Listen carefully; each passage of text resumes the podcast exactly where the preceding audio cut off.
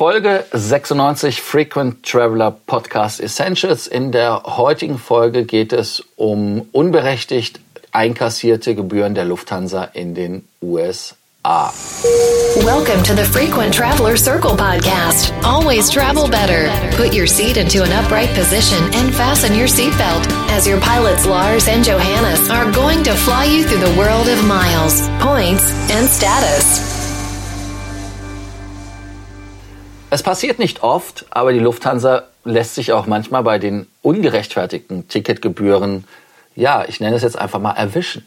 Wir in Deutschland, wenn wir Meilentickets oder irgendwelche anderen Tickets kaufen, da sind ja so viele Gebühren. Hat jemand von euch einfach mal kontrolliert, ob das alles so stimmt, was da steht? Ich habe das nicht gemacht, weil ich habe der Lufthansa ja alles zugetraut, aber dass sie beim Berechnen und beim, ja, ich sage jetzt einfach mal kassieren, zwar ähm, in die Tasche greifen, aber das, was sie da haben, sollte doch zumindest in irgendeiner Art und Weise legitimiert sein. Johannes, was ist in den USA passiert?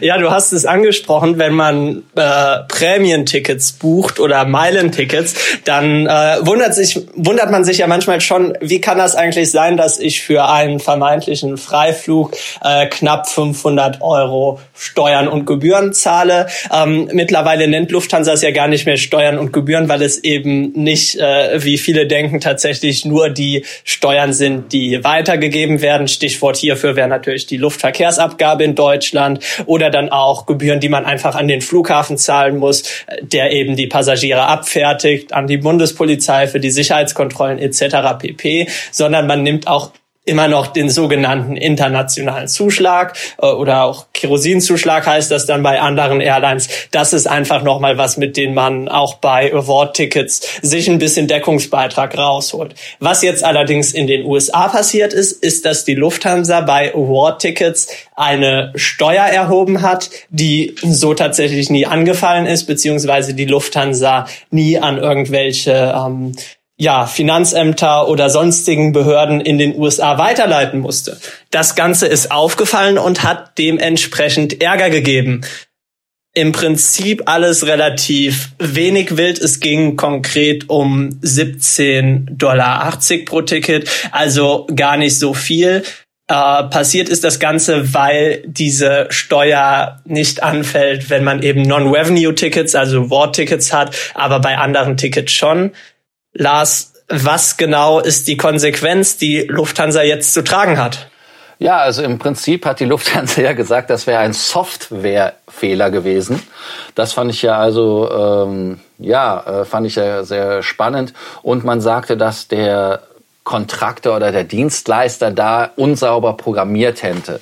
Und deshalb ist die Strafe dann wahrscheinlich auch nach der Argumentation folgend relativ gering ausgefallen.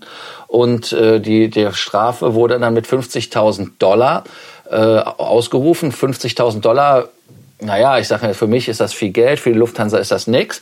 Und jetzt geht das natürlich noch in Amerika etwas anders als normal. Und zwar diese 50.000 Dollar müssen nur zu 25.000 Dollar ausgezahlt werden an das Department of Transportation. Warum nur die Hälfte? Ganz einfach deshalb, ähm, weil sie ganz einfach das ähm, ja, das ist das Gesetz. Also man muss nur die Hälfte. Also sind aus den 50.000 25.000 geworden. Und damit ist das Thema dann für die Lufthansa vom Tisch. Sollten Sie es wiederholen, gibt es aufs Met.